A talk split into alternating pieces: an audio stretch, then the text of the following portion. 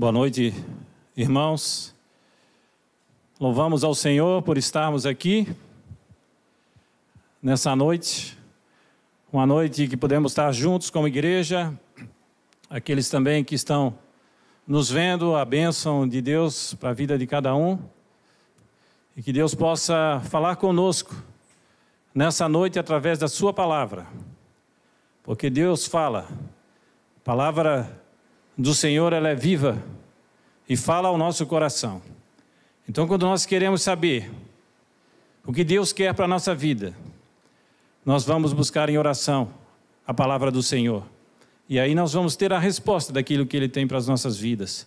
Então, meus irmãos, nunca negligenciem a palavra de Deus, estejam sempre prontos a estudar a palavra de Deus, a ler a palavra de Deus, porque para nós a palavra de Deus é, é vida, é direção. A palavra de Deus é lâmpada para os nossos pés, luz para o nosso caminho.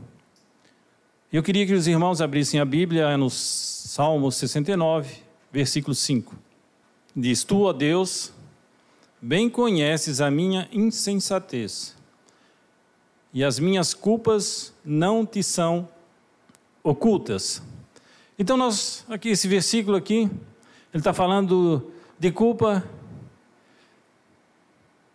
e ele diz que nada foge ao conhecimento de Deus. Bem conheces a minha insensatez e as minhas culpas não te são ocultas. Então, queridos, nada do que fazemos está oculto a Deus. Ele sabe todas as coisas. Ele tem ciência de todas as coisas. Ele é onisciente. Ele sabe. Ele conhece o pensamento. Antes mesmo de estar na nossa cabeça, ele já conhece. Então não adianta nós ocultarmos nada do Senhor. E 2 Pedro 3,14. Por essa razão, amados, esperando estas coisas, esforcem-se para que Deus os encontre sem mácula, sem culpa e em paz. Então, essa noite, nesses dois versículos, vocês já viram que ele fala de culpa, e eu quero falar um pouco nessa noite com vocês sobre culpa, ou o transferir a culpa. Nenhum de nós gosta de viver com culpa. Então a nossa tendência sempre é achar alguém ou alguma coisa para aplacar a nossa consciência, transferindo a culpa. E isso é muito da natureza pecaminosa do homem. Então nós temos que assumir diante de Deus a, e diante dos homens a nossa culpa. E essa palavra que eu quero trazer nessa noite é sobre isso, para que possamos assumir e não transferir a nossa culpa. Porque sempre a culpa é do outro. Aquele que trabalha ou aquele que estuda, a culpa é do colega. Se está conversando na aula e o professor pega, ah, nada de conversinha, não, foi é ele, professor, foi ele que, ele que puxou a conversa, é sempre ele. Se no trabalho o chefe pede para fazer alguma coisa e há algum erro, a gente sempre tenta achar outro que errou, não foi eu que. E a gente tenta transferir e culpar o nosso colega. Ou então o patrão. Ah, eu vou fazer mal feito mesmo porque o patrão me paga pouco. Ele faz que me paga, eu faço que trabalho. Então não é assim, nunca nós podemos transferir a culpa, e sempre nós estamos fazendo isso. Ou então dos pais, a culpa é do pai, é o pai. Porque o pai isso, porque o pai aquilo, né? o adolescente, o jovem, sempre colocando a culpa no pai. Ah, se eu tivesse outro pai. Ah, se meu pai fosse bonzinho. Porque o meu pai não deixou. Porque o meu pai fez isso fez aquilo. Ou então é do. A culpa é do pastor, é do discipulador. Porque me falou isso e não foi bem assim. Eu podia ser, tá muito melhor espiritualmente hoje se não fosse o meu discipulador, se não fosse o meu pastor é de qualquer um, menos minha. A transferência de culpa é evidenciada em diversas áreas, né? como nós já vimos. Na família, é uma das áreas também que a gente mais transfere a culpa. Ou para o pai, ou para o irmão, ou para um filho. Os pais, ah, não estou orando, não estou lendo a palavra porque não tenho tempo. Porque são tantas atribuições dentro de casa que eu não tenho tempo. Ah, a culpa é da minha mulher. E sempre foi assim. Se nós vamos ver na Bíblia diversas passagens, tanto do Velho Testamento como do Novo Testamento, nós vimos sempre as pessoas querendo transferir a culpa. E eu me lembro de, um, passagem lá no Velho Testamento, quando Moisés subiu ao monte para pegar as tábuas da lei. E como ele se demorou um, um pouco mais do que o povo achava que estava previsto, e o povo começou a ficar impaciente. E o povo fez um bezerro de ouro e adorou aquele bezerro. Então Moisés estava descendo do monte e ele escutou aquele barulho e ele se apressou a descer.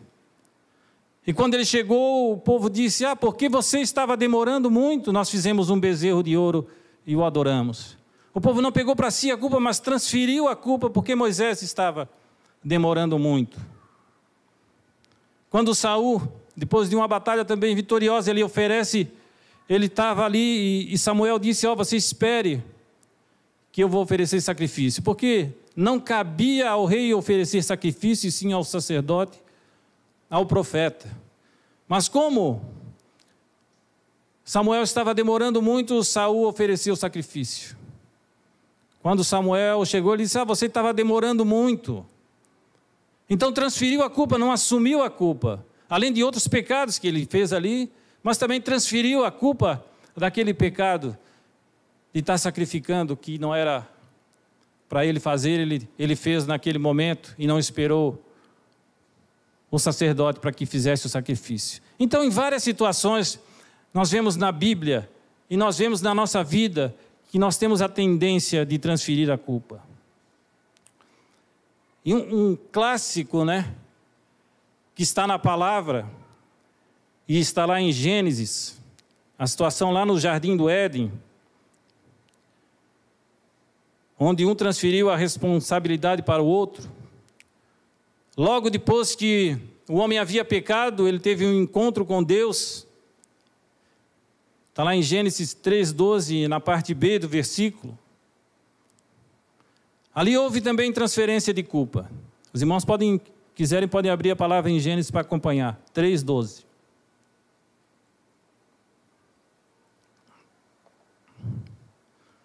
E quando Deus interrogou Adão, aí ele disse: Senhor, a mulher que tu me destes por esposa, ela me deu da árvore e eu comi. Então nós vemos aqui uma clássica transferência de culpa. Então por isso que eu digo é da natureza caída do homem a transferência de culpa. E nós temos que cuidar isso porque nós somos nova criatura. E nós temos que assumir a responsabilidade pelos nossos erros, pelo nosso pecado e confessá-lo diante de Deus. Mas aqui Primeiro Adão coloca a culpa na mulher. A mulher, ele diz que tu me deste, ele coloca a culpa na mulher e coloca a culpa em Deus. Porque essa mulher aí tu me deu. E tantas vezes nós homens também colocamos a culpa na nossa mulher, na nossa esposa. Ah, essa mulher que tu me deste, ah, se eu tivesse casado com outra mulher. Ou então a mulher, se tivesse casado com outro homem, não estaria passando por essa situação, seria uma esposa mais espiritual, seria melhor, cuidaria melhor dos meus filhos, não estaria passando por essa necessidade que nós estamos passando agora. E um transferindo a culpa para o outro. O homem transferindo a culpa para a mulher. E além do mais, ainda culpando a Deus. Como se, como se ele falasse para Deus assim: Ó oh, Senhor, se tu não tivesse, se eu tivesse ficado sozinho aqui nesse paraíso, não tivesse dado essa esposa, essa mulher aí, eu não teria pecado, mas como tu me deu, agora a coisa degringolou. E aí transferiu a culpa, tanto para Deus como para a sua esposa. E aí o que é que ela fez a, a Eva? Ela colocou a culpa na serpente. Porque não havia mais ninguém ali, se tivesse outra pessoa, um terceiro, talvez um filho já, outra pessoa ali, mas só tinha os dois, só estava Deus, o casal, Adão e Eva e a serpente. Então, Adão transfere para Deus e para Eva, e Eva transfere para a serpente. Não assumiram a culpa, poderiam ter ali assumido a culpa, reconhecido o seu erro. E isso acontece conosco. E nós, às vezes, se nós não estamos indo ao culto, nós colocamos a culpa em alguém ou em alguma coisa. Às vezes é o trabalho, tem gente que está trabalhando demais, ou é a família, mas eu quero dizer sobre isso, querido, sobre o estarmos aqui juntos como igreja, no culto ao Senhor. O domingo é consagrado ao Senhor, é do Senhor. Não é um dia para você trabalhar, não é um dia para você arrumar a torneira da sua casa que está pingando ou pintar um, um cômodo da sua casa. Não, esse dia é dedicado ao Senhor, para estarmos juntos como igreja, para estarmos juntos como família, para estarmos lendo a palavra, para estarmos adorando a Deus, para estarmos em comunhão com os irmãos, mas voltados para o Senhor. E muitos tiram o domingo como um dia de lazer. Ah, não fui na reunião porque fui à praia, a fila estava grande, cheguei tarde. Não deu. Peguei um solão na cabeça, na cara. E aí a pessoa começa a arranjar desculpa para não vir ao culto. Queridos, domingo é o dia do Senhor. E nós temos que aprender isso. Não um dia qualquer como outro da semana, mas é um dia para estarmos adorando a Deus, estarmos em comunhão com os irmãos.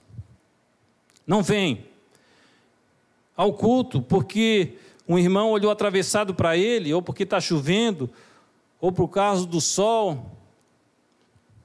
E agora, né, a desculpa também tem. Eu, eu, sei que tem alguns irmãos que realmente não podem vir ao culto porque tem alguma enfermidade grave ou uma idade avançada.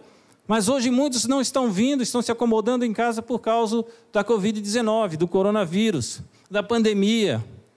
Então coloco, não, não estou indo, já.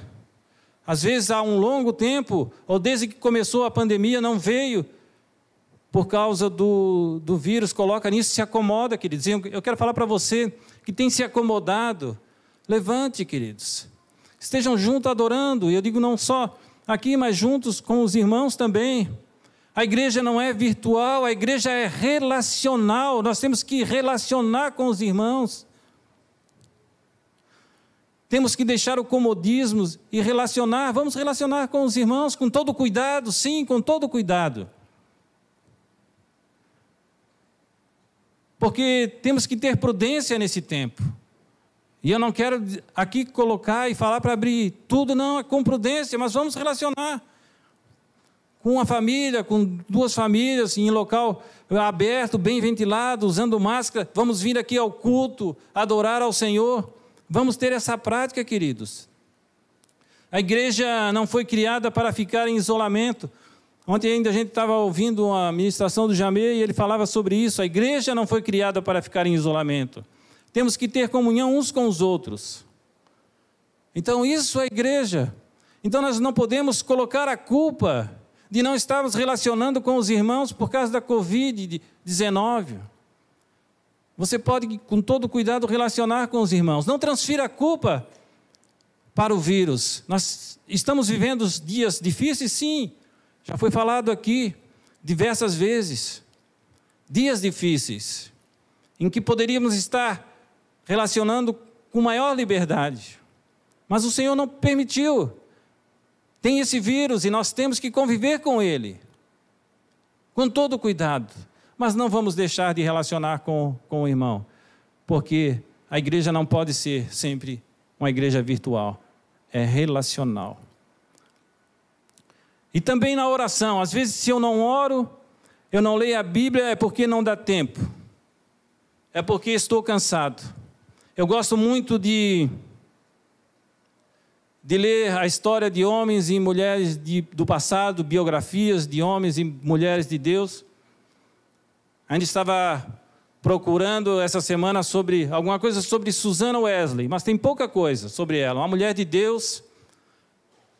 Ela foi mãe, foi mãe de 19 filhos, dentre os quais John Wesley e Charles Wesley. John Wesley, eu acho que todo mundo aqui já ouviu falar dele. Um dos maiores pregadores que já viveu sobre essa terra, que mudou a Inglaterra e grande parte do mundo ouviu a palavra do Senhor e se voltou ao Senhor através da palavra desse homem no século XVIII. E Charles Wesley, também filho dessa mulher, Susana Wesley, ele escreveu milhares de hinos. Não se tem em conta, mas escreveu muitos e alguns deles, algumas igrejas ainda cantam hoje. Mas essa mulher ela tinha 19 filhos, dos quais nove morreram na infância. Mas ela era uma mulher de oração. O marido dela era pregador da igreja anglicana. Mas ele era, ele não era muito regrado, principalmente na área financeira, e ele sempre deixava em falta a sua casa. E nunca ajudava muito na criação dos filhos e sempre faltava até comida para dentro da casa de, dessa, desse casal, né? e principalmente ela que cuidava mais dos filhos. Às vezes o, o, o marido dela saía para pregar em outros lugares ou outra coisa, demorava às vezes semanas, às vezes meses fora, e ela cuidando dos filhos, sempre sozinha. Mas, embora tivessem necessidade, nunca faltou o ensino da palavra de Deus nessa casa. Imagina uma mulher sozinha cuidando de 19 filhos. 19. Ela orava de duas a três horas por dia. E não tinha uma casa com 12, 15 cômodos, ou às vezes não vou exagerar tanto, como nós temos hoje aqui, às vezes 5, 6 no nosso apartamento, na nossa casa, que ela podia se colocar fechar a porta do seu escritório e orar. Se imagina com 19 crianças pequenas, ou que nunca teve tantas assim, talvez mais 10, 12 sempre ali, mãe isso, mãe aquilo, numa casa pequena, mas ela colocou uma coisa. Ela colocou uma regra na sua casa e ela tinha diversas regras para sua casa e para os seus filhos, se os irmãos depois tiverem Assim, curiosidade de ver é muito interessante para a criação de filhos. Mas uma das regras de oração que ela tinha, ela colocava um avental sobre a sua cabeça. Enquanto ela tivesse com aquele avental sobre a cabeça, todos os filhos sabiam que ela estava ali orando. E ninguém podia interromper, a não ser que alguém tivesse para morrer. Mas nenhum filho interrompia. De duas a três horas por dia, essa mulher ela ia diante de Deus em oração, essa santa mulher. Por isso, esses dois filhos dela foram bênção no reino de Deus. E muitas coisas hoje nós lemos, eu às vezes gosto muito de ler os sermões também do John Wesley, está na internet, se os irmãos quiserem também ler livros dele, a biografia dele.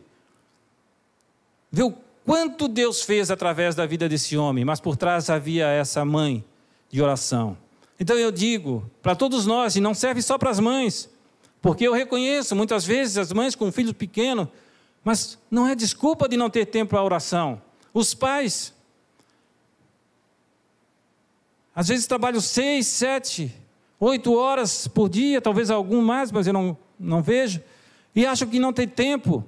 E às vezes a gente pergunta: ah, se o dia tivesse mais de 24 horas, eu teria um tempo de oração. Não teria, não, irmão. Se tivesse 36 horas, para aquele que está acomodado, para aquele que não ora, ele sempre vai colocar desculpa em alguma coisa ou em alguém.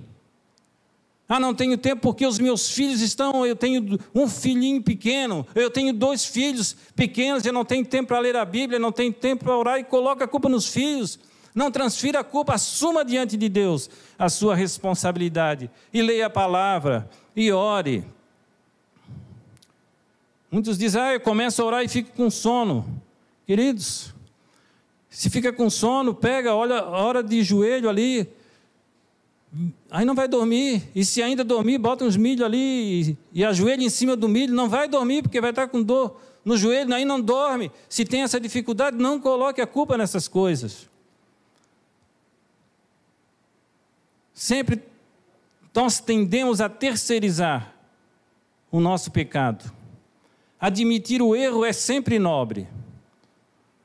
Contudo, nem todos concordam, concordam com isso, porque admitir o erro é, é algo que a gente acha ruim, nós, é, vai nos apequinar quando nós admitimos o erro, ou diante da congregação, ou diante da nossa família, ou diante de uma pessoa, nós vamos pedir perdão, querido, eu errei, eu assumo o meu erro, eu não estou fazendo isso, eu errei nessa situação, ou eu não estou orando, eu não estou lendo a palavra por isso, por comodismo, eu não estou indo ao culto, adorar ao Senhor com os irmãos por isso, porque eu me acomodei por isso e por aquilo. Assume a sua responsabilidade diante de Deus e, do, e diante dos homens. A Bíblia fala lá em 1 João 9. Os irmãos podem abrir. 1 João 9.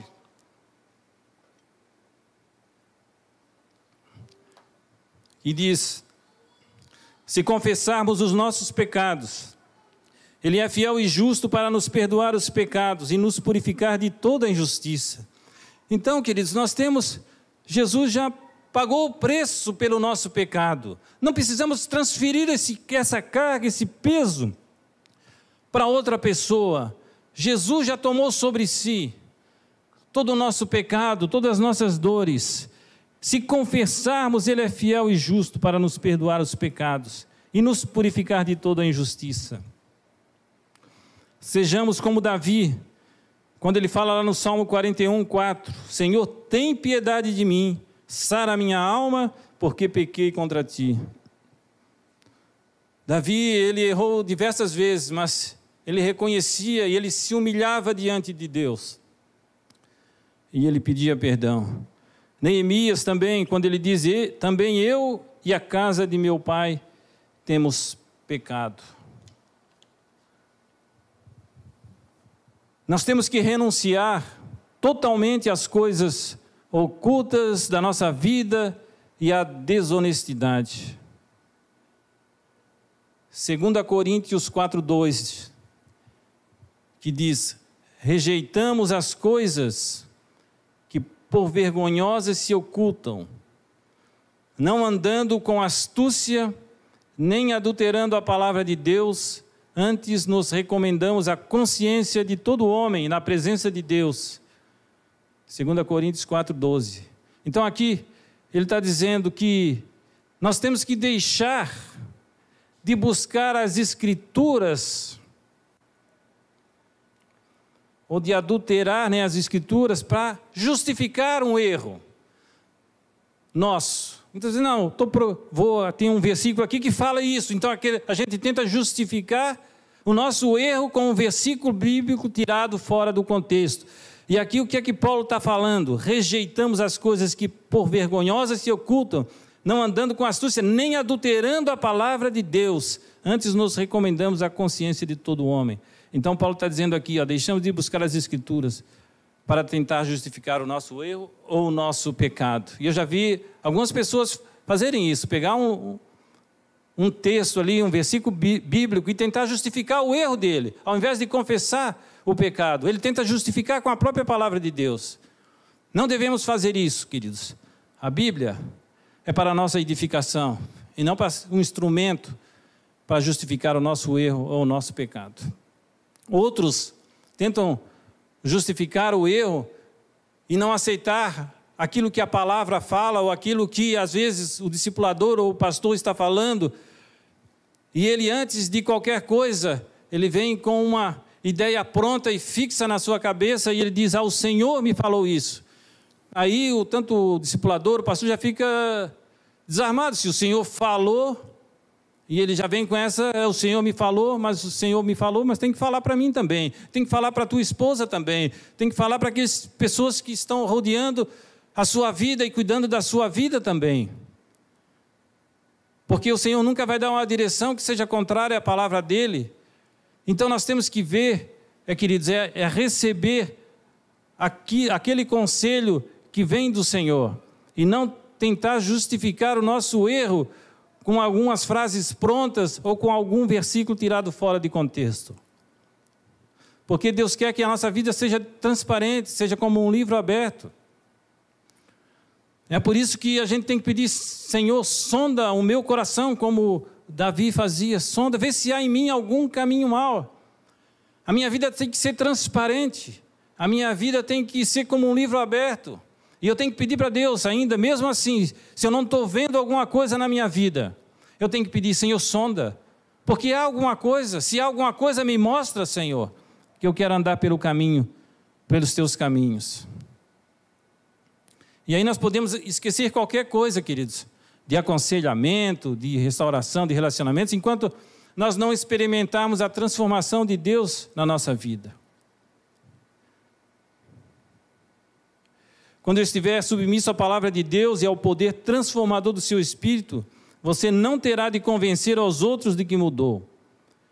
Ao andar na verdade, na verdade do Senhor, o Espírito Santo o recomendará a consciência de todos em torno de você. 2 Coríntios 4, 2b diz o seguinte: Nos recomendamos a consciência de todo homem na presença de Deus pela manifestação da verdade.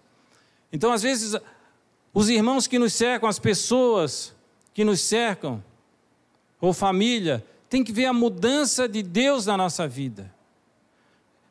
Não adianta eu dizer que mudei, mas os irmãos precisam ver que eu mudei, que há fruto em minha vida. Nesse versículo que eu falei, a palavra recomendamos, no grego ela quer dizer aprovação de Deus. E o que me importa é a aprovação de Deus, que se há aprovação de Deus na minha vida, a vida de Cristo vai estar em mim. A vida de Cristo vai estar emanando em mim. E ela vai transbordar a minha vida. E ela vai transformar a minha vida de uma tal maneira que todos aqueles que estão ao meu redor verão Cristo na minha vida. E aí os relacionamentos serão restaurados. E aí você recuperará a autoridade dentro do seu lar. Quando você estiver cheio da graça do Senhor. Aí você vai deixar de insistir em mudanças que precisam acontecer nos outros. Pois é tão fácil achar erro nos outros, mas em nós mesmos é uma tremenda dificuldade. Nós sabemos muito apontar o erro do outro, mas não sabemos ver o erro que está em nós. Quando Jesus fala, né? Não tenta tirar o cisco do olho do teu irmão se há uma trave no teu. Você não vê? Você não vê isso? Então é fácil apontar o dedo para o irmão. Mas que possamos, queridos, reconhecer as nossas faltas, as nossas falhas e o nosso pecado. E diante de Deus e, do, e diante dos homens, reconhecer, pedir perdão, porque aí nós seremos justificados pelo sangue do Cordeiro.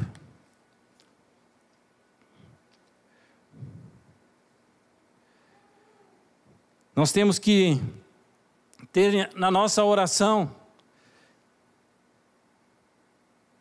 sempre dizer: Senhor, sei que tudo está em tuas mãos submeto-me à tua vontade. Faça então em mim o que tem que ser feito.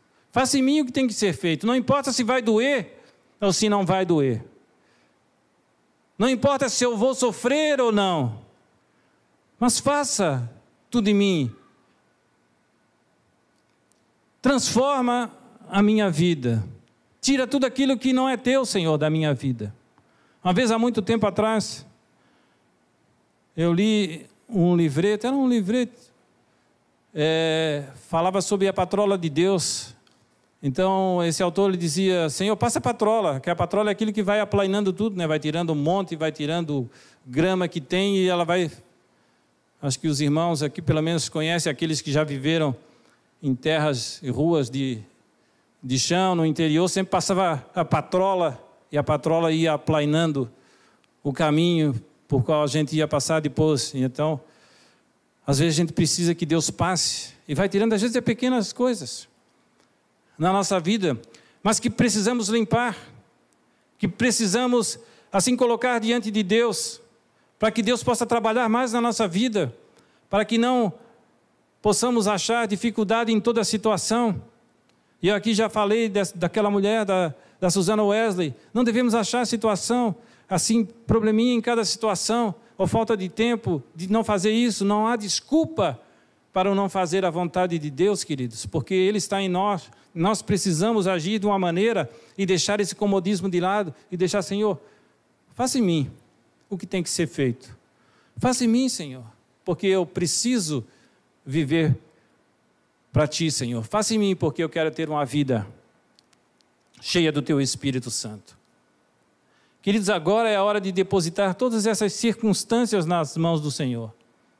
Esqueça isso de transferir a culpa, sempre assuma a sua culpa. Até mesmo para um filho, muitas vezes a gente tem vergonha de pedir perdão para o filho. Eu lembro quantas vezes eu pedi perdão para os meus filhos, porque às vezes, por causa do meu erro, do pecado mesmo, me excedia. E tinha que ir lá e pedir perdão para eles do meu erro. Peça perdão se você errou.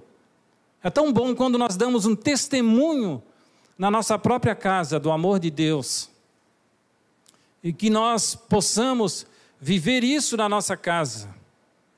Para que da nossa casa, os nossos filhos, se algum dos filhos aqui da congregação possam ser um, um John Wesley e pregue o evangelho a toda a nação, seja um grande homem de Deus. Mas é preciso que possamos pagar um preço de oração e deixar tudo de lado e servirmos ao Senhor com interesse do nosso coração. Concentre-se na transformação que Deus produz em você, tornando-se um vitorioso em Cristo Jesus. Permaneça na palavra do Senhor, invoque com diligência o seu nome, confie no Espírito Santo e faça deste o clamor do seu coração: transforma-me, Senhor. Amém, queridos? Que possamos viver isso, que nos diz a palavra, que possamos caminhar um pouco mais, cheios do Espírito Santo. Começamos um ano, já passou janeiro, amanhã é fevereiro. E não podemos, queridos, sempre um ano, a ah, começar um ano, vou fazer isso, vou fazer aquilo. Sempre você tem que ter em mente o fazer e viver para o Senhor. E viver para aquele que nos chamou das trevas para o reino da sua maravilhosa luz, daquele que nos tirou do lamaçal e nos deu vida. Temos que viver para Ele. Temos que a nossa vida tem que ser vivida para o Senhor em toda em todo o tempo. Amém? Vamos ficar de pé e vamos orar. Vamos clamar ao Senhor. Senhor, nós louvamos a Ti, Pai, e agradecemos pela Tua palavra, Deus. Queremos assim mesmo nos arrepender, ó Deus, que, ó Deus, daquilo, da nossa dificuldade, às vezes, de, de fazermos a Tua vontade, Senhor, a, dificuldade que temos, às vezes, de ler a palavra, de orar, ó tira esse comodismo, Senhor, esse marasmo de nós, ó Deus. Transforma-nos, Senhor, como diz a Tua palavra, Senhor. Faz de nós, Senhor aqueles vasos de bênção, Senhor, aqueles que vão comunicar as tuas verdades, Senhor, para aquele que está perdido, Senhor. Enche-nos, Senhor, para que possamos transbordar, Senhor, e essa graça transbordando na nossa vida possa atingir outros, ó Deus. Ó Deus, ó Deus, faz isso em nós, ó Pai. Eu clamo a Ti, Pai, no nome de Jesus, ó Pai. Derrama a graça, Senhor, sobre a vida de cada um de nós, ó Pai, que está aqui, aqueles que estão nos assistindo também a tua graça e a tua bênção, Senhor, estejam alcançando a todos nós, no nome de Jesus. Amém. Amém? Vocês temos algum aviso? Não? Só lembrando, a próxima final de semana é ceia, às 10 horas aqui na sede. Então teremos a ceia do Senhor e o horário às 10 horas no próximo domingo. Amém, queridos? Deus abençoe a todos uma ótima semana e que sejamos assim ricamente abençoados pelo Senhor, vivendo em santidade. Amém. Thank you